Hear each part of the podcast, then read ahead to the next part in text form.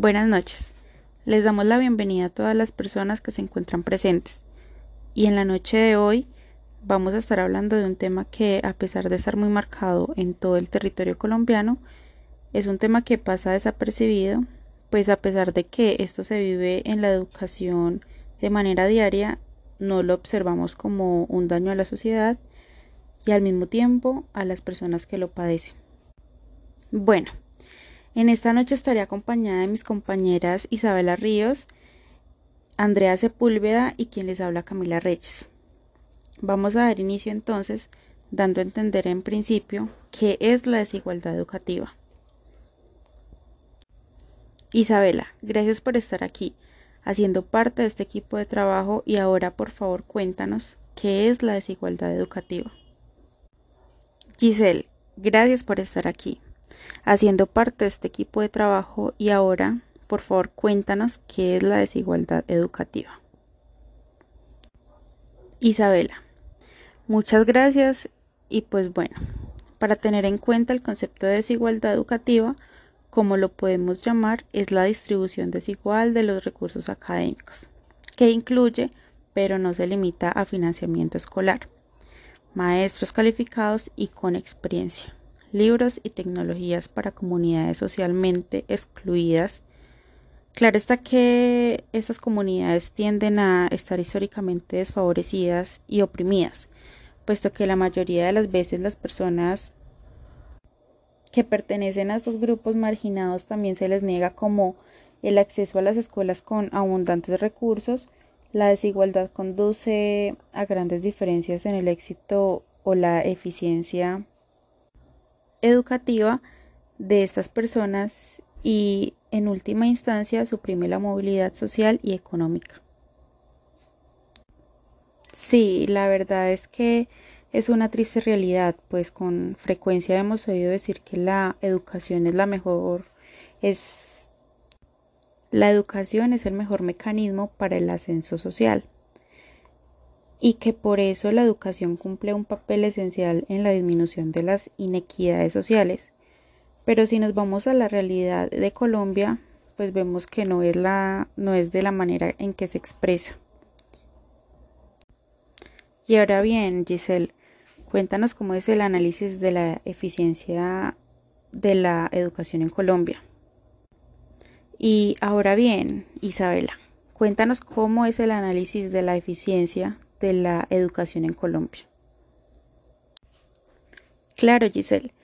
Pues bien, vamos a presentar una visión más amplia de los problemas y del funcionamiento del sector educativo en Colombia, con énfasis en la educación pública, pero para esto debemos tener en cuenta dos posiciones o lugares. Entonces, en primer lugar, se realiza una evaluación detallada de las normas sobre descentralización educativa, así como de aquellas que rigen la carrera docente en el país. También se evalúa el comportamiento reciente de indicadores de gasto público, cobertura, eficiencia y calidad que presentan algunas comparaciones internacionales y el esquema de remuneración, remuneración y el esquema de remuneración e incentivos de los docentes.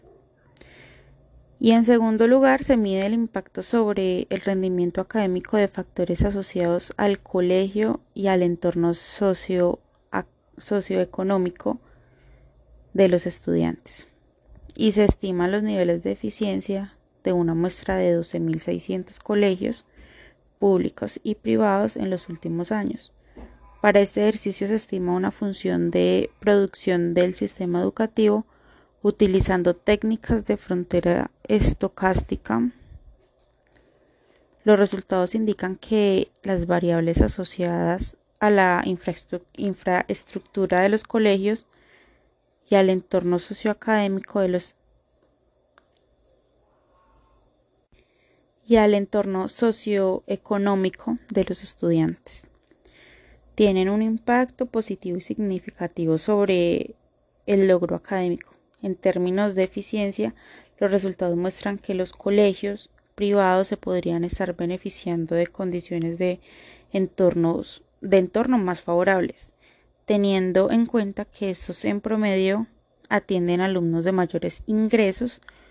No obstante, cuando se, cuando se asumen entornos equivalentes, no existen grandes diferencias en los niveles de eficiencia entre colegios públicos y privados.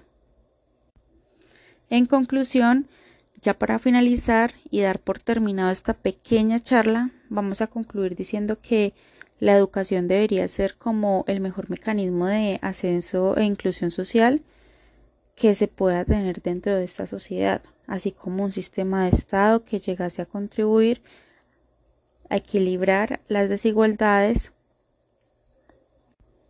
sociales dentro de una comunidad. Y pues lo ideal sería una educación equitativa para impulsar la economía de un país, pero lastimosamente este no es el caso en Colombia. Y a pesar de que se han hecho esfuerzos y avances importantes en el en el en el mejoramiento de la eficacia del sistema educativo y en la implementación de políticas que garanticen el acceso a este sistema de toda la población, como lograr que cada colombiano tenga una educación mínima de nueve años, no se han implementado no se han implementado acciones que permitan brindar una educación de calidad igual para todos. A todas las personas que están presentes en esta noche les agradecemos su compañía y gracias a todos los que hicieron parte de este trabajo. Feliz noche para todos, muchas gracias.